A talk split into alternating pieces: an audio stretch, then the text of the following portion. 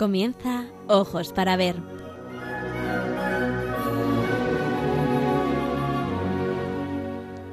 Hoy dirigido por María Ángeles Sobrino.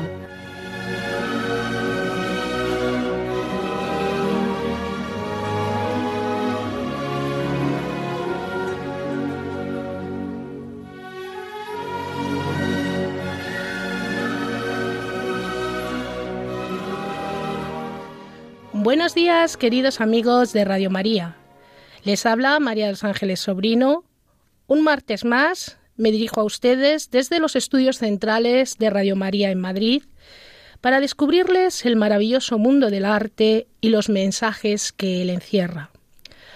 A pocos días del comienzo del mes de mayo, les propongo que nos acerquemos a la figura de nuestra Madre, María, la Madre de Dios y nuestra Madre del Cielo. María ha sido representada desde los tiempos de las primeras comunidades cristianas, tal y como comprobamos cuando visitamos las catacumbas de Priscila en Roma. Y los más grandes artistas de todas las escuelas de Europa y de todas las épocas han puesto sus pinceles al servicio de la representación de la Señora. Para presentarles a María he escogido una obra del Museo del Prado, titulada Guirnalda con la Virgen y el Niño, pintada por Daniel Segers, un artista flamenco del siglo XVII. La obra es de pequeño formato, es un óleo sobre tabla, cuyas medidas son 86 por 62 centímetros. Daniel Segers realizó numerosas obras de esta temática, ya que era un tipo de composición muy demandada en su época. Aquellos oyentes que deseen visualizar la obra mientras se desarrolla esta locución pueden hacerlo a través de Twitter arroba Radio María.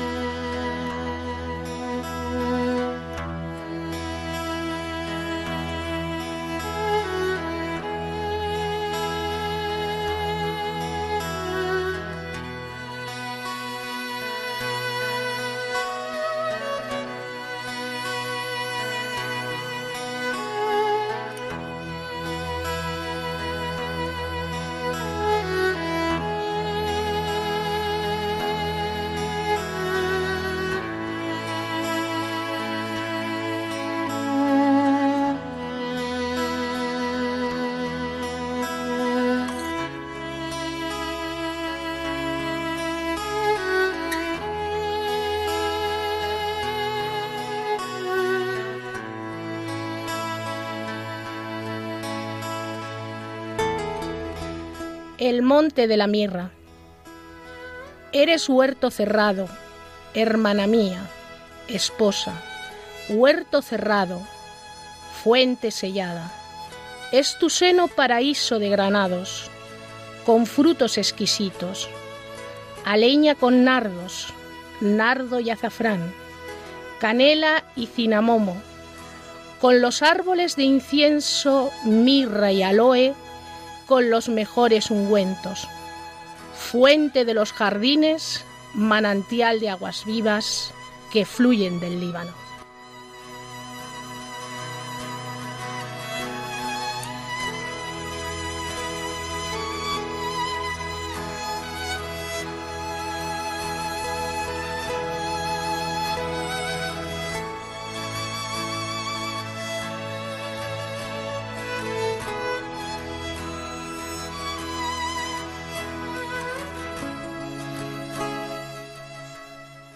Cantar de los Cantares, fragmento que les acabo de leer, es una colección de cantos de amor.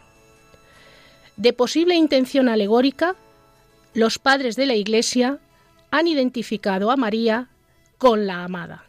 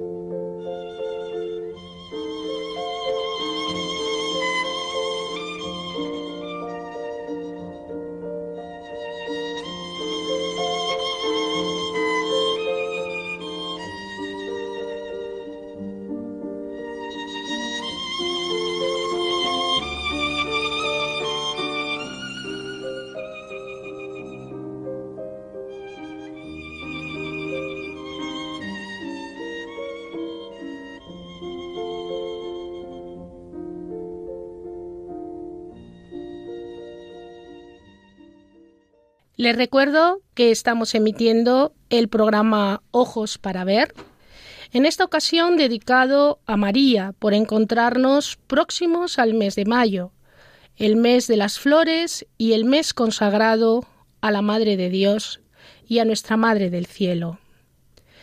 Hemos seleccionado la obra Guirnalda de Flores con la Virgen y el Niño, creada en el siglo XVII por el pintor flamenco Daniel Segers.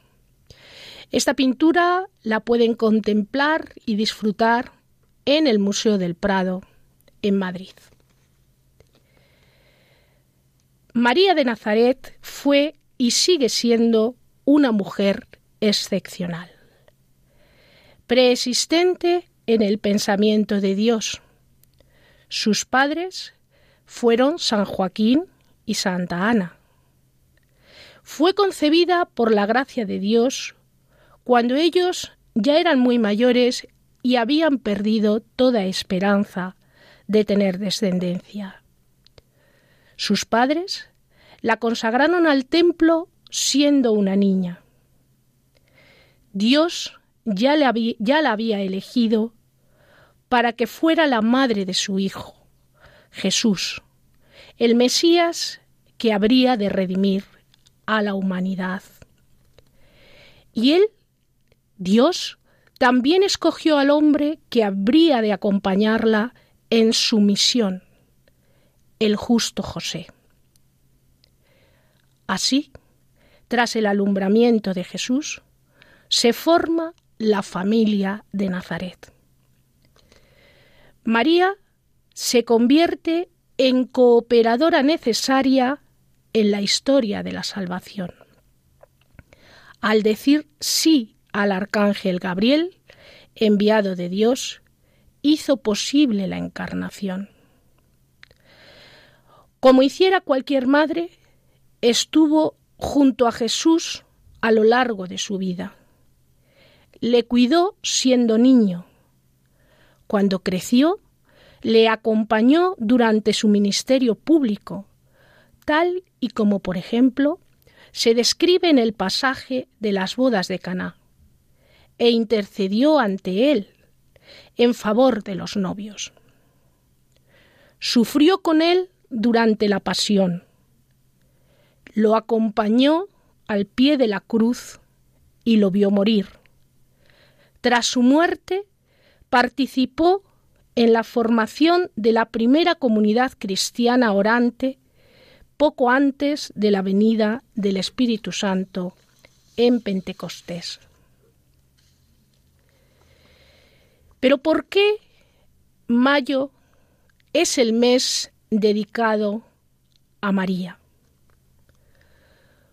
Posiblemente el origen de dedicar el mes de mayo a María está en el deseo de cristianizar la fiesta pagana de los laudi floralis o florealia, justas florales en honor a la diosa Flora, la diosa de la vegetación.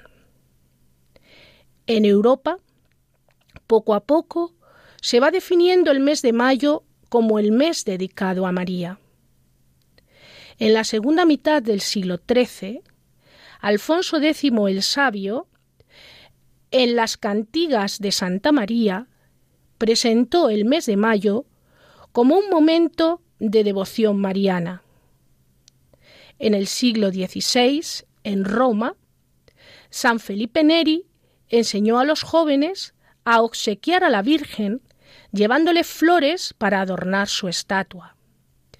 En el siglo XVII la exaltación de la figura de María como respuesta a las corrientes protestantes queda evidenciada en la multitud de imágenes devocionales que surgen dedicadas a María como Madre del Salvador, ejemplo de ello esta que hoy les presento, en el que la Virgen está rodeada de flores.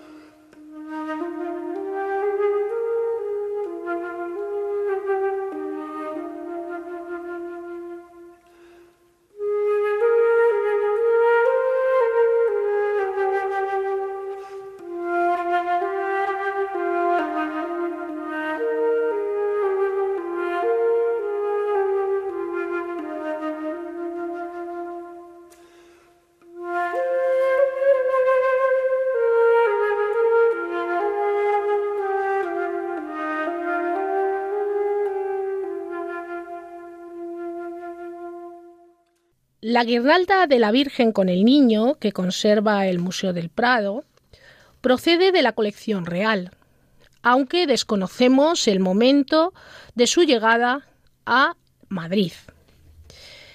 En la tradición cristiana, la guirnalda rodeando una escena religiosa tiene relación con el arte de los ilustradores que en los monasterios del norte de Europa adornaban sus manuscritos con flores.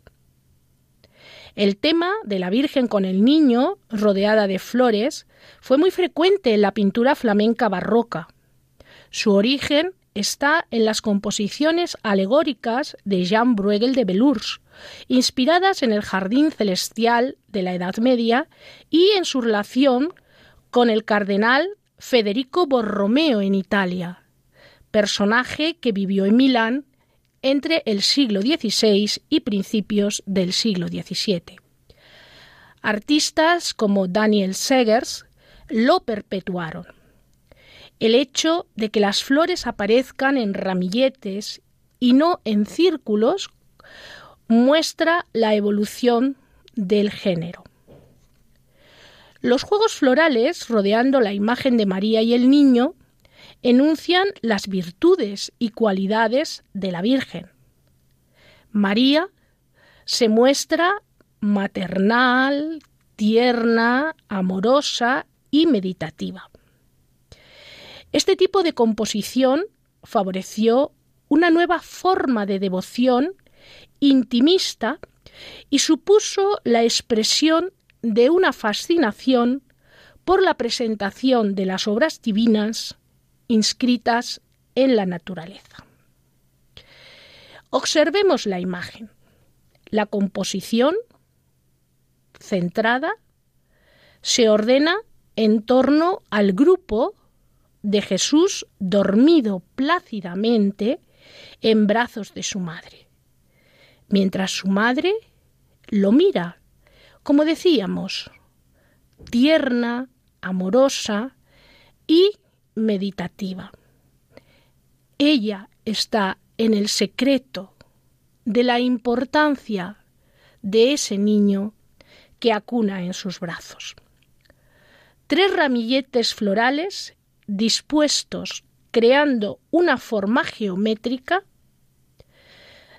dan como resultado una composición muy clara y cargada de simbolismos.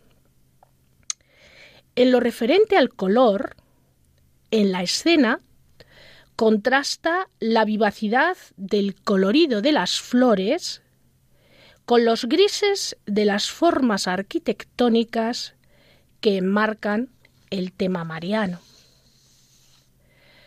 Daniel Segers combina sutilmente la luz y la sombra. La luz parece emerger de las propias flores. La técnica, como no podía ser de otra manera, en un pintor flamenco, en un pintor del norte, es precisa y de gran belleza. La habilidad que demostraron los artistas flamencos en la representación precisa de las flores y plantas estuvo relacionada con la meticulosa observación de las mismas debido al espíritu de curiosidad que se apoderó de ellos, gracias al hallazgo y perfeccionamiento de nuevas técnicas como el microscopio. Grandes observadores de la realidad fueron capaces de utilizar una técnica minuciosa, aprovechando las posibilidades que la técnica del óleo les recuerdo, los pigmentos mezclados con aceite, ofrecía a los pintores. Daniel Segers, heredero de la tradición de esos grandes maestros denominados primitivos flamencos, nos referimos a los artistas del siglo XV y del siglo XVI, a nombres como Roger van der Weyden, como Hans Memling o como el propio Bosco, mantuvo, siguiendo la tradición de estos pintores, el soporte de la tabla para darle ese aspecto de joya a su obra y utilizó tintas fluidas y transparentes aplicadas por medio de veladuras para matizar los colores y mostrar la calidad de las texturas de cada flor. Iconográficamente, como hemos dicho, este tema mariano enuncia las virtudes y cualidades de María mediante los ramos de flores. El sentido de cada flor pertenecía a la tradición, conocida de todos por los textos sagrados, las obras literarias o bien algunas relaciones de emblemas.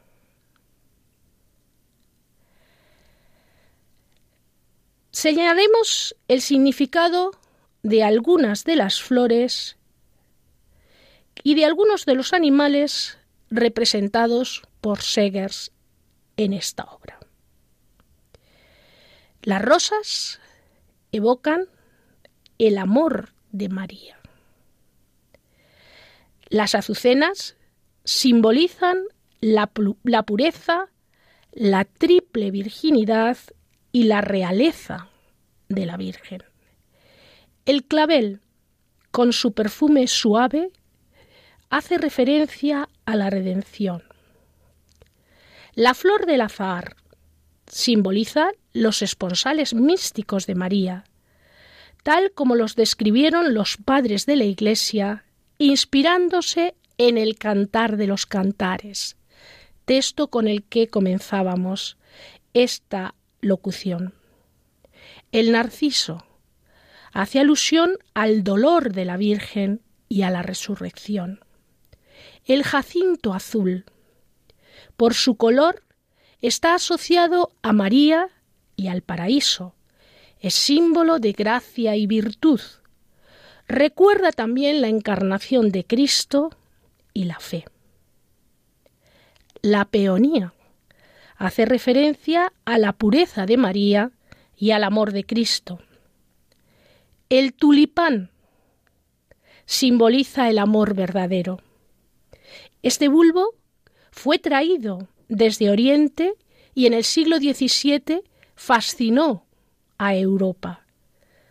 La hiedra, que si se fijan rodea toda la escena y une los distintos grupos florales. Es símbolo de las ligaduras que sujetaron a Cristo durante su pasión permite al artista subrayar la doble vocación de María, amor y sacrificio. Y por último, la mariposa, que vemos revolotear alrededor de los grupos florales, representa el alma.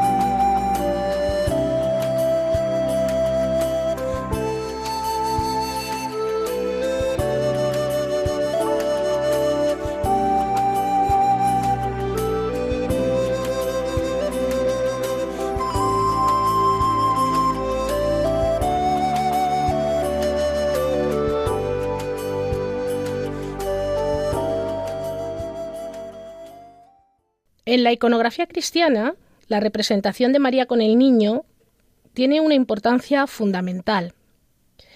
Su representación, como ya mencioné al principio, surge en los primeros tiempos del cristianismo, según se puede ver en las catacumbas de Priscila, a mediados del siglo II III. Pero no será hasta el periodo comprendido entre los siglos V y X cuando se fijen los tipos iconográficos fundamentales, partiendo del arte bizantino. Eh, concretamente, la imagen que hoy yo les presento de la Virgen con el niño, el niño dormido en los brazos de María, eh, representa el tipo denominado Eleusa.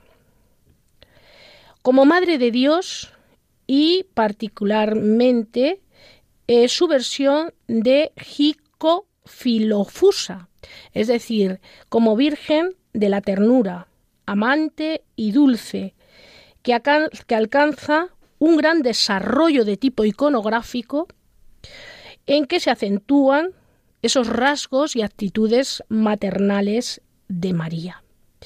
Pero si ustedes eh, se acercan al Museo del Prado, encontrarán muy otros tipos de representación de la Virgen de la Virgen María con el niño que responden a estos distintos eh, tipos de la iconografía mariana, como por ejemplo la quiriotisa, en la que se representa a María como trono del niño, que está sentado en sus rodillas, totalmente de espaldas a ella, es la típica Virgen románica, o la odigitria, que se ofrece sosteniendo al niño en su brazo izquierdo, generalmente señalándole con la derecha, al mismo tiempo que mira al espectador. Es la Virgen que señala el camino de la salvación y de la vida. Este tipo se va a difundir mucho, sobre todo en Occidente, en los comienzos del gótico. Luego también tenemos eh, la plaititera, que representa a la Virgen de pie, con los brazos levantados, orante. Y bueno, en su pecho suele aparecer un círculo en el que se representa al niño Jesús.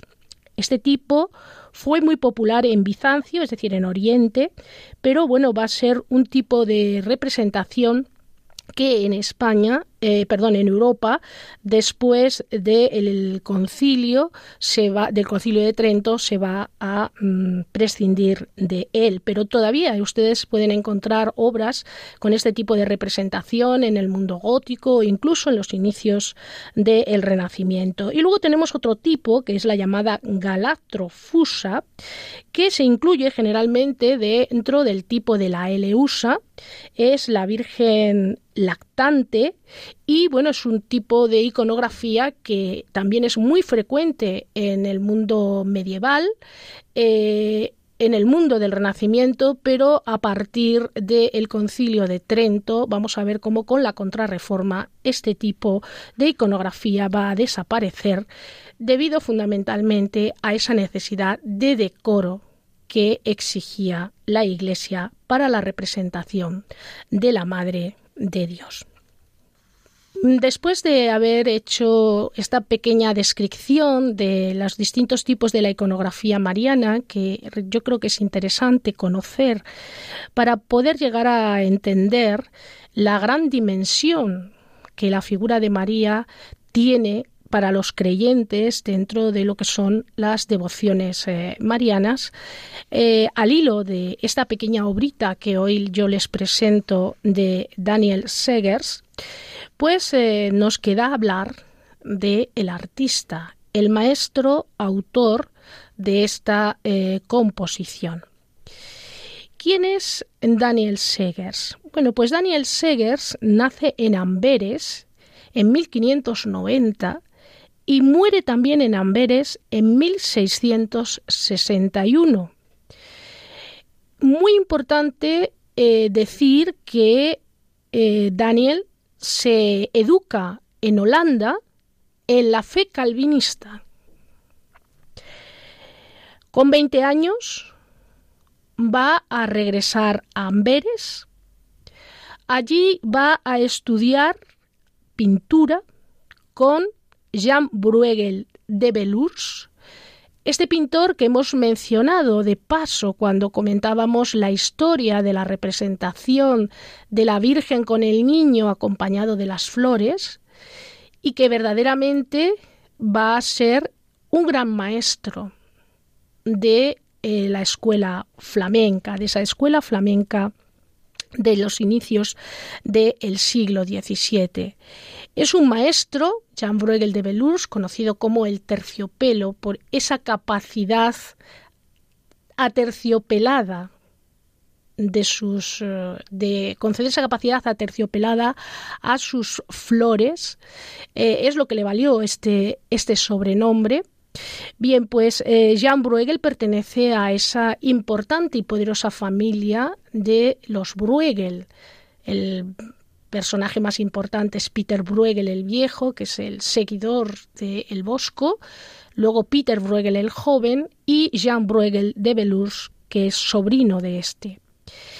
Eh, Jean Bruegel va a jugar un papel relevante en la vida de Daniel Segers, porque no solo va a ser el que le va a enseñar los secretos de la pintura al óleo, de esa maravillosa tradición de la pintura flamenca, sino que Jan Bruegel va a influir decisivamente en la conversión de Daniel Segers al catolicismo. Recuerden que les he dicho que él había sido formado en el mundo de Holanda en el calvinismo. Hasta tal punto le toca el corazón la religión católica que en 1614 ingresa en la orden de los jesuitas pasando por distintas casas de la orden, estuvo en Malinas, en Amberes y en Bruselas. En 1625, plenamente convencido, pronuncia sus votos definitivos. Y entre 1625 y 1627 estuvo en Roma. Al regresar a Amberes, vivió en el monasterio de los jesuitas y dedicó su vida a la pintura y a la práctica religiosa. Esto es muy importante. Cuando un pintor es religioso, es un religioso, se nota, se nota en sus obras. Y el espectador, el fiel, cuando se pone delante de sus obras, percibe esa emoción religiosa que ha llevado al pintor a crear la obra. Así, por ejemplo, nos sucede cuando vemos el maravilloso retablo de la Anunciación de Fra Angelico en el Museo del Prado. Fra Angelico era un dominico.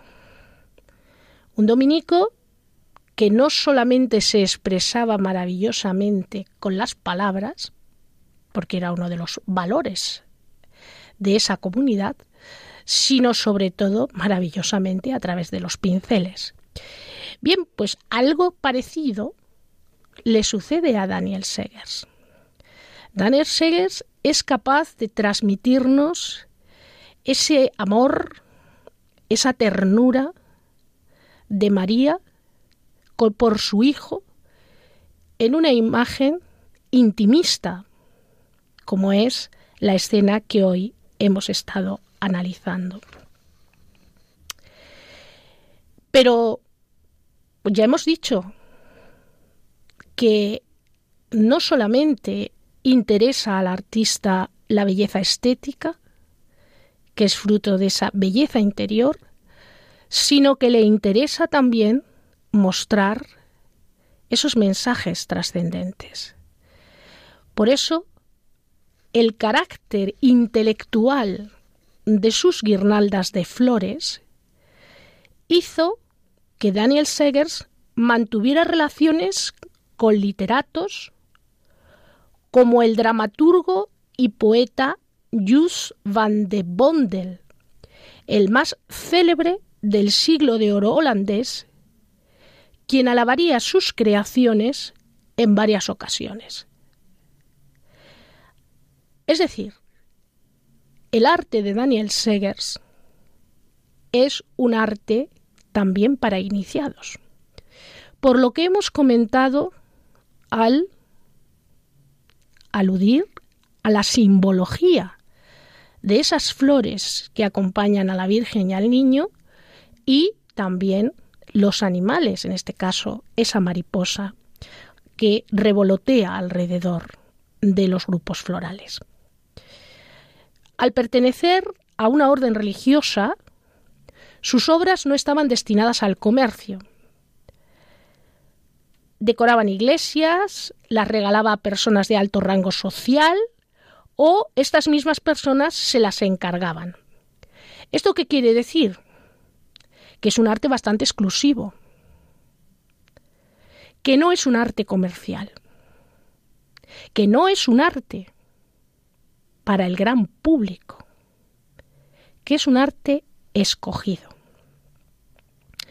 Esto contribuyó el hecho de que mm, se regalara entre personas de alto rango, va a contribuir a extender su fama por toda Europa. ¿Por qué? Porque regalar obras de arte en el siglo XVII era una práctica habitual entre los poderosos, entre las grandes familias reinantes en Europa y entre los nobles más importantes vinculados a la corte. Quizás de esta manera pudo llegar esta obra, de la que les dije que no sabíamos cuándo ni cómo había llegado a la colección real. Por ejemplo, encontramos entre los coleccionistas de sus obras a Federico de Orange Nassau, a Cristina de Suecia, gran coleccionista, o a Carlos I de Inglaterra, que rivalizaba con Felipe IV en la creación de la mejor colección de obras de Europa. Estas, las obras de Segers, llegaron muy pronto a España. Quizás en ese momento, en ese momento del reinado de Felipe IV, el rey coleccionista más importante de ese momento, iban a ejercer una fuerte influencia en los círculos cortesanos, contribuyendo a la aceptación del género y a su desarrollo. Así, por ejemplo, si analizamos la producción de los artistas españoles del siglo de la segunda mitad del siglo XVII, nos damos cuenta de que es en este momento cuando empiezan a proliferar las representaciones de los llamados floreros, y en relación con este, con este artista, con Daniel Segers, nos encontramos a nuestro gran pintor de flores del siglo XVII, que es Juan de Arellano. En cuanto a su fama, vemos que es una fama generada en un entorno muy exclusivo. Los cronistas contemporáneos alabaron su habilidad como artista y también su modestia.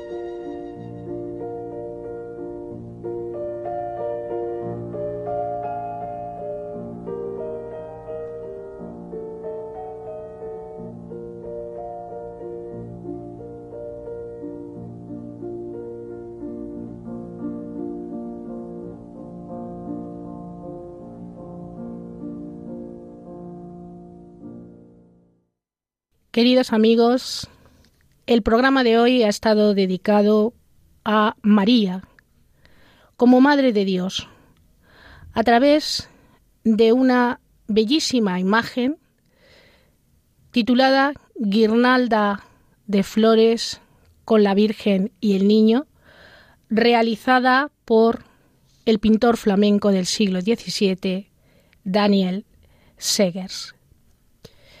María como Madre de Dios es la primera y principal denominación de la Virgen y artistas de todos los tiempos, como el que hoy hemos tratado, han ejecutado creaciones espléndidas sobre su imagen, ajustándolas al ideal de belleza perfecto de cada época.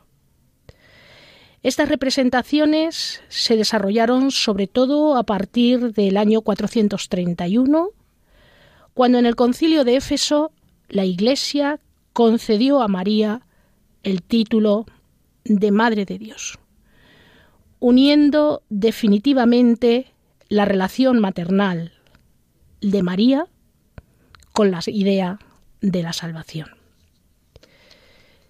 Queridos amigos, que María, símbolo de amor y de sacrificio, de un amor que perdona y conforta, nos acompañe siempre.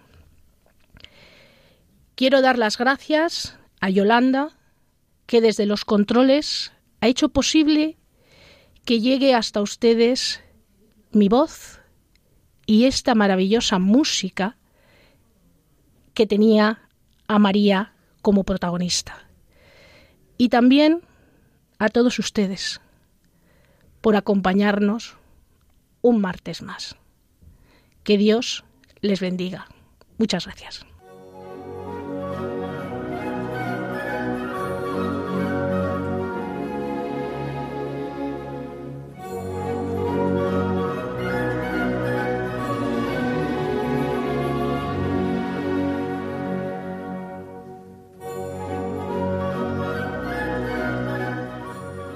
Hasta aquí, queridos oyentes, ojos para ver.